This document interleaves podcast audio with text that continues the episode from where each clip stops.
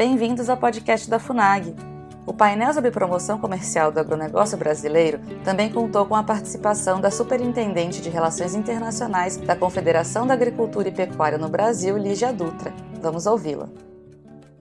Bom, muito obrigada pelo convite, senhor ministro Ernesto Araújo. Agradeço em nome do presidente da CNA, João Martins, esse convite. Deputado Alceu Moreira, em seu nome, quero cumprimentar todas as autoridades aqui presentes, esse deputado que é tão aguerrido na defesa do produtor rural, um grande parceiro da CNA. É uma honra estar aqui nessa mesa com o senhor. Quero dizer que eu já falei isso algumas vezes esse ano, né, mas eu tenho que ressaltar, até porque foi um pedido do meu presidente, João Martins, agradecer ao MRE por essa iniciativa de dar esse valor renovado ao agronegócio. Eu acho que era algo que o setor esperava muito, a nossa parceria com o Ministério já era forte, mas esse reconhecimento com esse departamento do agronegócio é, de fato, louvável e é algo que a CNA tem, dá um grande valor, realmente, por essa iniciativa. Vou, então, hoje falar um pouquinho sobre o nosso setor. Acho que as palestras aqui elas se complementaram, então, claro que algumas coisas a gente vai acabar, vou passar mais rápido. Eu tenho uma pequena apresentação, porque tem alguns dados que eu gostaria de tentar mostrar dentro do, dos slides. Bom, sobre a importância do agro no mundo, acho que já ficou claro aqui do agro brasileiro. Né? Nós representamos 7% de tudo que é comercializado no mundo. Isso pode ser visto como, nossa, como o agro é grande. Mas a gente lá na CNA, a gente tem esse costume de sempre achar que a gente pode mais. Né? E quando eu vejo a União Europeia, que é um bloco que produz, claro, com base em muito subsídio, né? E tem toda essa participação no mundo, por que, que nós não podemos mais? É, a gente se contentar com isso seria a gente se contentar com muito pouco. E o produtor rural, geralmente, está sempre buscando um novo desafio. Não é à toa que a gente conseguiu essa revolução da agricultura nos últimos 30 anos. Então, a gente tem esse primeiro quadro apenas para mostrar essa nossa necessidade de olhar para isso com orgulho, sim, de saber que o agro é o que tem feito a diferença no Brasil hoje, na nossa economia, é o que produz emprego, é o que gera renda, mas também que a gente pode chegar muito mais longe se a gente conseguir uma concertação com o nosso governo, que eu acho que a gente tem agora uma oportunidade ímpar para fazer isso. Então, o agro é reconhecido? É reconhecido. Nós exportamos para mais de 190 destinos, então a gente não tem muito o que questionar sobre a qualidade, a sanidade do nosso produto. É óbvio que a gente tem qualidade e sanidade, senão a gente não exportaria para todos esses mercados e não seriam tantos países que confiariam nos nossos produtos para garantir a segurança alimentar deles. Isso quer dizer que está tudo bem? Não, nós temos que melhorar. Cada dia nós temos que ampliar a qualidade e a sanidade dos nossos produtos. Nós podemos fazer isso, nós temos como ter um padrão cada dia mais elevado, desde a produção lá na fazenda até a chegada no Porto de Santos ou em outro porto. Vamos ampliar os portos, né? Não deixa eu botar aqui só a propaganda do Porto de Santos.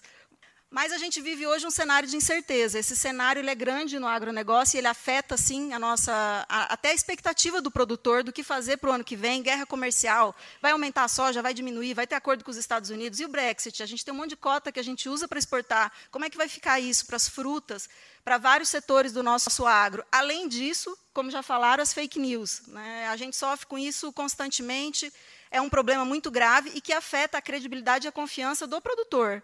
Porque vamos continuar no que vem fazendo o quê? Qual o setor que eu devo investir? Né? Então, isso é um, um, dos problemas, um desafio que a gente enfrenta no futuro. Além disso, gente, outro desafio que a CNA tem visto com, com bastante preocupação é o seguinte: o produtor, o que, que ele faz? Quando eu cheguei lá na CNA, o doutor João, muito pragmático, como quem o conhece sabe que ele é, virou para mim e falou assim: você vai cuidar dessa parte internacional, porque o produtor, a única certeza que você pode ter é que amanhã ele vai produzir. Então, não importa o que aconteça lá fora, amanhã ele vai plantar de novo. E você tem que arrumar mercado para esse pessoal. Então, assim, é um desafio pequeno, né? ainda bem que ele não é só meu. Então, assim, esse produtor vai produzir, e ele está produzindo cada vez mais, cada vez melhor nós estamos com uma produtividade cada vez maior. Daqui a 10 anos, tem, tem perspectivas aí de a gente conseguir aumentar nos grãos 30% a nossa produção. Onde nós vamos colocar isso, gente? Isso é muito sério, a gente tem que pensar. E aí, a gente já está vendo problemas de superprodução, não apenas de superprodução, mas também de problemas de mercado, como está acontecendo com o arroz, com o açúcar. O açúcar, a gente está com uma queda de preço no açúcar, principalmente porque produção grande na Ásia, Índia. Né? A Índia é um problema sério porque, principalmente, eles subsidiam nossa produção. E aí a gente linka lá com a OMC. Aí muitas vezes parece que aquela discussão no MC não leva a nada, a lugar nenhum, e que não tem nenhum impacto no produtor. Tem, nós estamos vendo impacto aqui, o preço do açúcar está caindo. Né? A Ásia é o nosso mercado do açúcar, e a gente tem que achar uma solução para o nosso açúcar. Então, esse é um desafio. Isso aqui é um exemplo de alguns setores que estão aí eh, sofrendo né, com baixa de preços. Aqui é o café. Todo mundo que acompanha o setor sabe das dificuldades que o setor de café está tendo no Brasil. Nós somos um grande produtor de café histórico, né? o café faz parte da história do Brasil. E a gente está com um preço baixíssimo no mercado internacional. Isso é, uma, é algo que vem caindo constantemente. E qual a solução nós vamos dar para isso? Muita gente fala assim, né? A solução é agregar valor ao café, porque o Brasil exporta só café verde, isso é um absurdo. Mas vamos olhar mais profundamente aqui. Será que só a agregação de valor resolve o problema do café? Claro que nós temos que agregar valor, vamos aumentar a indústria no Brasil, vamos fazer essa indústria nossa ser mais competitiva. Ótimo. Mas aqui a gente vê que ali é o valor que é pago no café a cada grau de agregação. Né? Então, a gente tem lá o café verde, o café torrado. Tal. A gente vê que tem um valor maior no mercado internacional, mas também tem custos maiores. Né? A cada grau de agregação, a gente tem um custo maior. O que vai incentivar você a agregar ou não valor à sua produção é se o teu custo valer a pena, gente. E aí é o problema também dos cafés especiais. Café especial é excelente. O Brasil está produzindo cafés maravilhosos. E ele pode ser, sim, uma grande solução para o pequeno produtor, porque ele dá uma renda maior. Dá uma renda maior se o custo não for maior do que o custo, né, do que o que ele vende.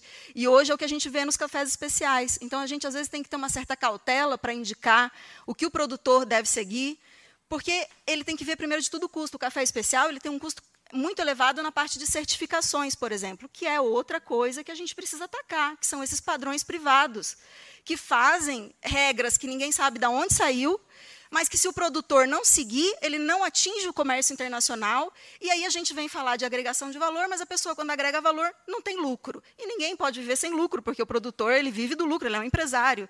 Então, ele precisa disso para sobreviver. Então, a gente tem que sim defender a agregação de valor, mas de uma forma consciente, consistente. Nós precisamos aqui, ó, a cada grau desse aqui, nós vamos atingir um pouquinho mais no nosso mercado internacional de pagamento, excelente. Então, vamos reduzir os custos também para esse produtor, para que a gente tenha incentivos reais dentro do Brasil para agregar valor aqui. Por que, que o café nosso é produzido, é processado na Itália? Porque lá o custo de agregação de valor é menor do que aqui. Simples assim. Se aqui fosse menor o custo, a gente faria aqui. Essa que é a realidade do mercado. Então a gente precisa entender isso e não simplesmente ficar gritando: "É, o produtor é preguiçoso, não quer agregar valor". Não é isso, gente. O produtor é preguiçoso, o produtor acorda cedo e rala para caramba, entendeu? A gente que fica aqui sentado no, no ar condicionado não tem ideia do que que é a vida do produtor. Então, assim, a gente tem que dar uma opção para o produtor para ele poder vender a sua, a sua mercadoria naquilo que for dar mais retorno para ele. Aqui é uma outra questão, a concentração da pauta. A gente também ouve muito falar que a nossa pauta é concentrada. De fato é, 10 produtos respondem por quase tudo que a gente exporta. Mas aqui também a gente tem uma outra questão que a gente tem que lembrar. Na verdade, a gente tem uma grande distorção na nossa pauta, que é a soja. A gente vende muita soja. Então, a soja ela entra ali na nossa pauta com 32%. O resto, gente, vocês vão ver os demais produtos, eles são mais ou menos equilibrados. Então, o que a gente tem não é uma concentração da pauta, o que a gente tem é uma concentração da soja. E a gente é muito competitivo na soja. E a soja é uma bênção para o Brasil. Não fosse a soja, a gente estava quebrado. O que a gente vendeu de soja nesse mundo, entendeu? É, foi realmente o nosso maior diferencial do Brasil. E aí as pessoas às vezes me dizem, mas Lígia, soja, entendeu? Soja, você está vendendo um produto que é uma commodity. Não, a gente é um grande exportador de frango. A gente é um grande exportador de suíno porque a gente tem soja. Se a gente não tivesse soja com a qualidade, com a competência que a gente produz aqui no Brasil, a gente não teria nada disso. E o frango é uma grande agregação de valor. Então, nós temos uma cadeia enorme. Eu já escutei uma vez, numa reunião aqui em, em Brasília, de uma grande autoridade, que inclusive era muito defensora do agro. E ela falou assim: ah, porque a soja não gera emprego no Brasil, né, nessa reunião. Eu falei, mas, gente, de onde que a gente tira esses dados? Né? Claro, se eu pensar assim, lá na fazenda da soja, se eu comparar uma fazenda que produz soja com uma fazenda que produz manga, claro, a manga ela é muito intensiva em mão de obra. A soja, só a soja, não. Mas a soja, ela tem toda uma indústria por trás que é a indústria que desenvolve tudo aquilo, e tem ainda toda a cadeia logística à frente. Então, se não fosse a soja, não teria Bung, não teria Bayer, não teria Singenta, não teria caminhoneiro, e não teria nós também, porque não ia ter quem pagasse o salário de ninguém aqui em Brasília, se não fosse a cadeia toda da soja. Então, assim, é um absurdo a gente falar uma coisa dessa. É o produto maior do Brasil é a soja, e a gente não tem que sentir vergonha porque acha que é uma commodity. Ela é uma commodity, mas é ela que está gerando essa riqueza toda e está sustentando uma cadeia de grande agregação de valor.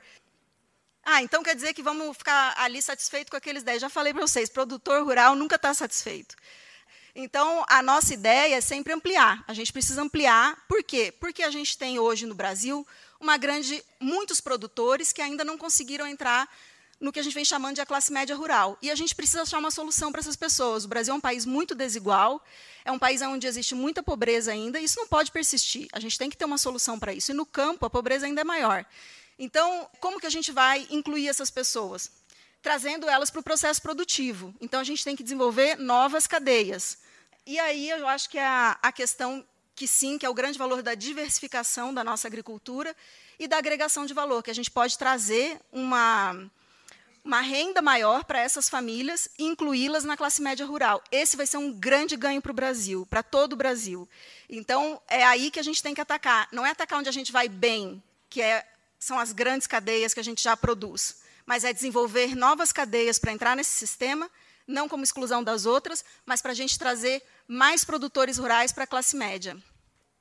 Então, aqui, quais são as cadeias que a CNA entende que são prioritárias para a gente desenvolver? E aqui, gente, a gente fala sempre desenvolver nas duas pontas. É desenvolver do lado do produtor, nós vamos ter que ter um trabalho com o produtor para melhorar a qualidade, a produtividade e a rentabilidade, porque quem não ganha dinheiro não continua produzindo, e também desenvolver o nosso mercado lá fora. Então, algumas já foram citadas aqui, os lácteos. Aqui a gente trabalha o setor de fresh, que é frutas, flores e hortaliças, piscicultura, aquicultura, apicultura e cafés. Então, a gente vê aqui, tirando o café, que, claro, nós temos uma participação muito grande no mercado internacional, as frutas, por exemplo, que já somos bons exportadores, somos grandes exportadores, grandes produtores de frutas. Ainda assim, a gente ocupa cerca de 1% do mercado internacional. Nossa participação ainda é muito pequena. Então, a gente tem espaço para aumentar muito. A gente, fruticultura para o Nordeste é uma revolução. Foi realmente assim, a mudança de paradigma em muitas cidades nordestinas. Você inseria a fruticultura, melhorou a renda e a vida de muita gente. Então, a gente tem que aumentar isso, a gente tem que melhorar cada vez mais. Então, esses setores aqui são setores que a gente vem trabalhando para tentar estimular o aumento de produtividade, a melhoria, questões de sanidade. Né? Um país que realmente quer se tornar um exportador de lácteos precisa resolver problemas básicos, como brucelose e tuberculose. Muita gente diz, ah, isso é um desafio muito grande. Pois é, muita coisa é um desafio muito grande. Também era, há 20 anos atrás, a gente erradicar a aftosa. Conseguimos, né?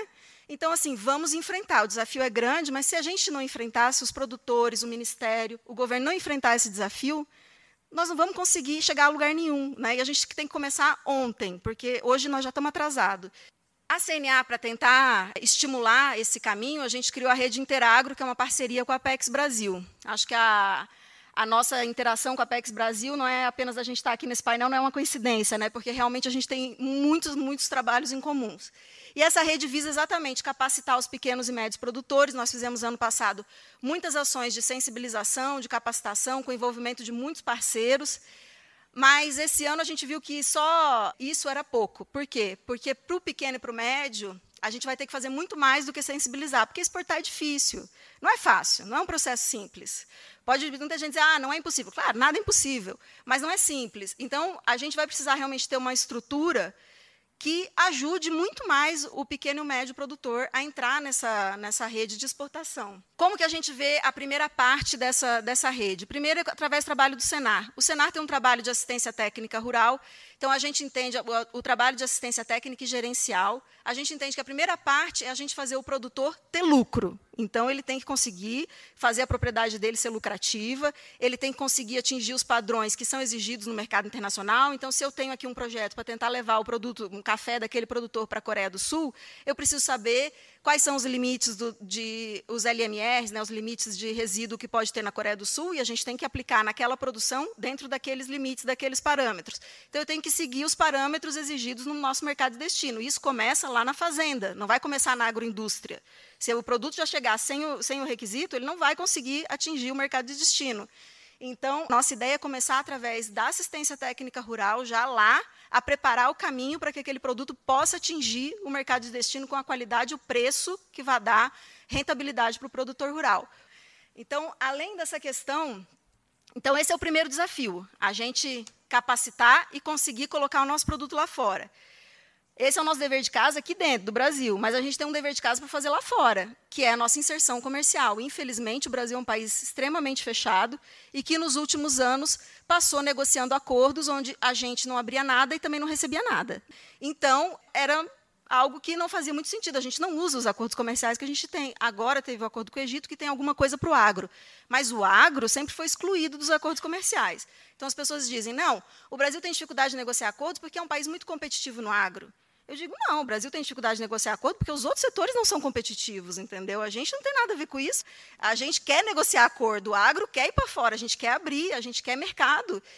Nós conseguimos agora com o acordo da Coreia do Sul. Claro, agora vai terminar o Mercosul União Europeia, esperamos né, que tudo vá nessa linha, que foi uma batalha do agro desde o início, há 20 anos atrás. Né? Então, assim, a gente sempre apoiou esse acordo, o setor sempre apoiou. Sabe que vai ter dificuldades, é claro, quem está acostumado a um mercado fechado, quando a gente abre, tem dificuldades. E a gente vai precisar pensar nisso, porque a gente não quer produtores fora do sistema produtivo. Né? A gente não quer que ninguém vá à falência por conta de um acordo comercial. Então, a gente tem que pensar nas consequências. Mas a gente sabe também que, no longo prazo, os ganhos são muito maiores. Então, a gente tem que, tem que investir nisso. A União Europeia está terminando, ótimo que esteja terminando, porque assim vai abrir a oportunidade para liberar equipes para novos acordos. E aí é a vez, é a, vez do agro, gente, pelo amor de Deus, entendeu? Nós queremos ir para a Ásia, né?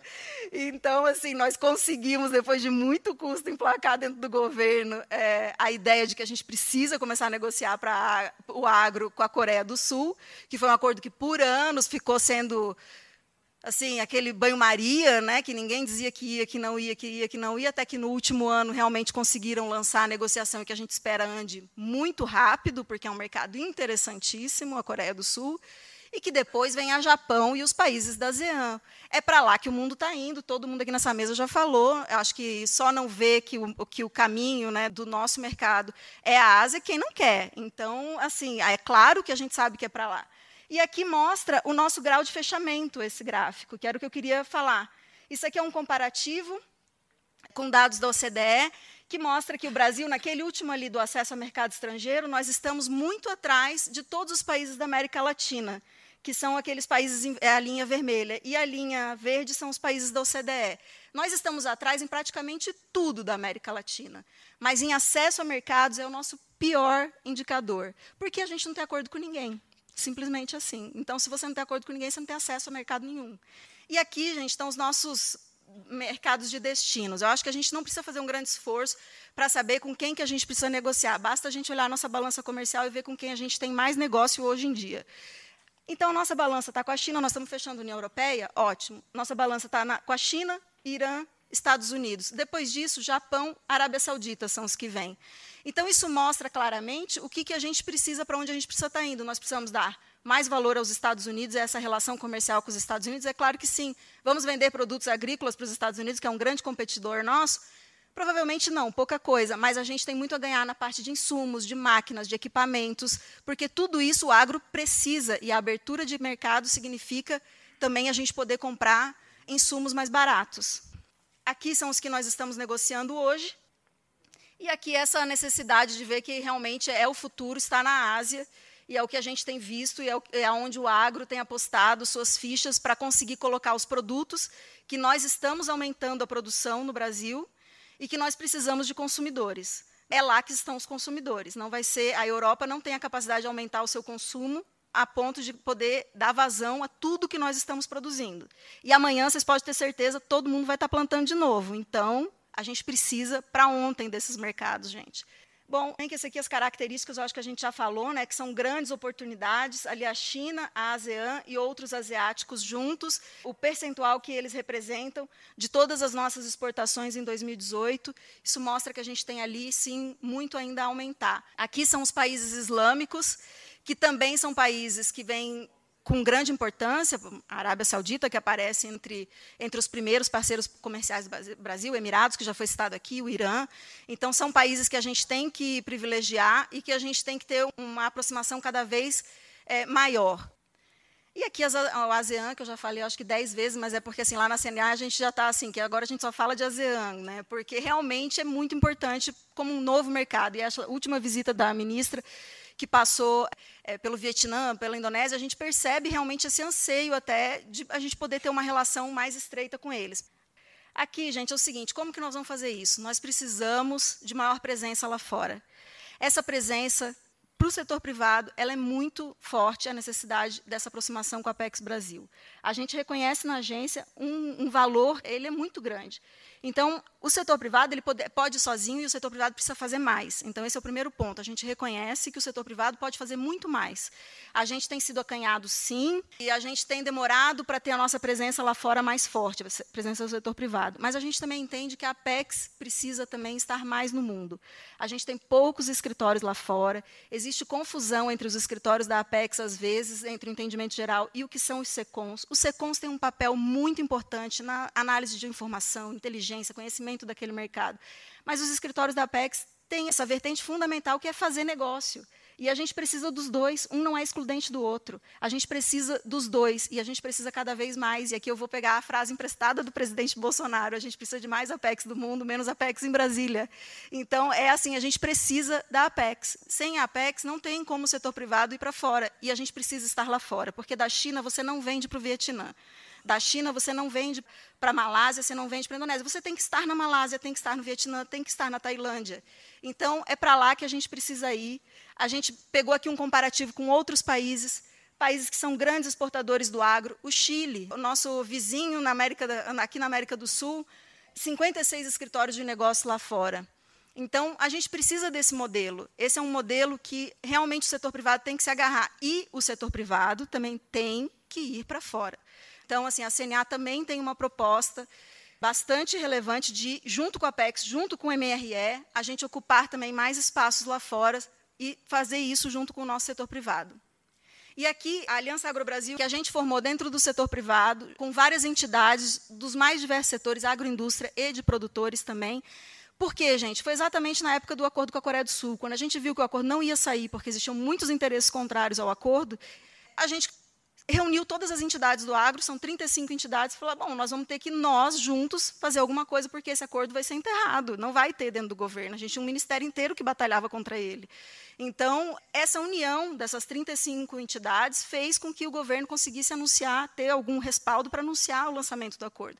E depois que o pessoal conseguiu uma vez, aí fica o gostinho para sempre. Né? Então, agora a gente continua se reunindo e pedindo outras coisas, outros acordos, e essa vertente para a Ásia. E isso é muito importante. Isso mostra que a organização do setor privado, ela também pode ser um apoio para o governo no seu processo de tomada de decisões. E é o que a gente quer, quer fazer. A gente quer ser um, um, movimento de apoio, não de competição, não de concorrência. O Brasil não tem mais tempo a perder. Então, a gente precisa fazer, acelerar o nosso processo de internacionalização, de abertura. E isso só vai ser feito se for todo mundo junto, senão não dá certo. Então, era isso. Muito obrigada. Agradeço a oportunidade.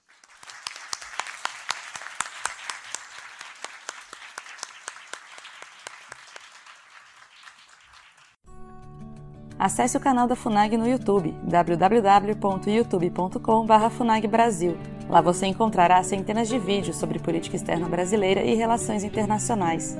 Acesse também a nossa biblioteca digital, com mais de 780 volumes para download gratuito, www.funag.gov.br/biblioteca. Acompanhe as atividades da FUNAG Brasil no Facebook, Twitter, Instagram e Flickr.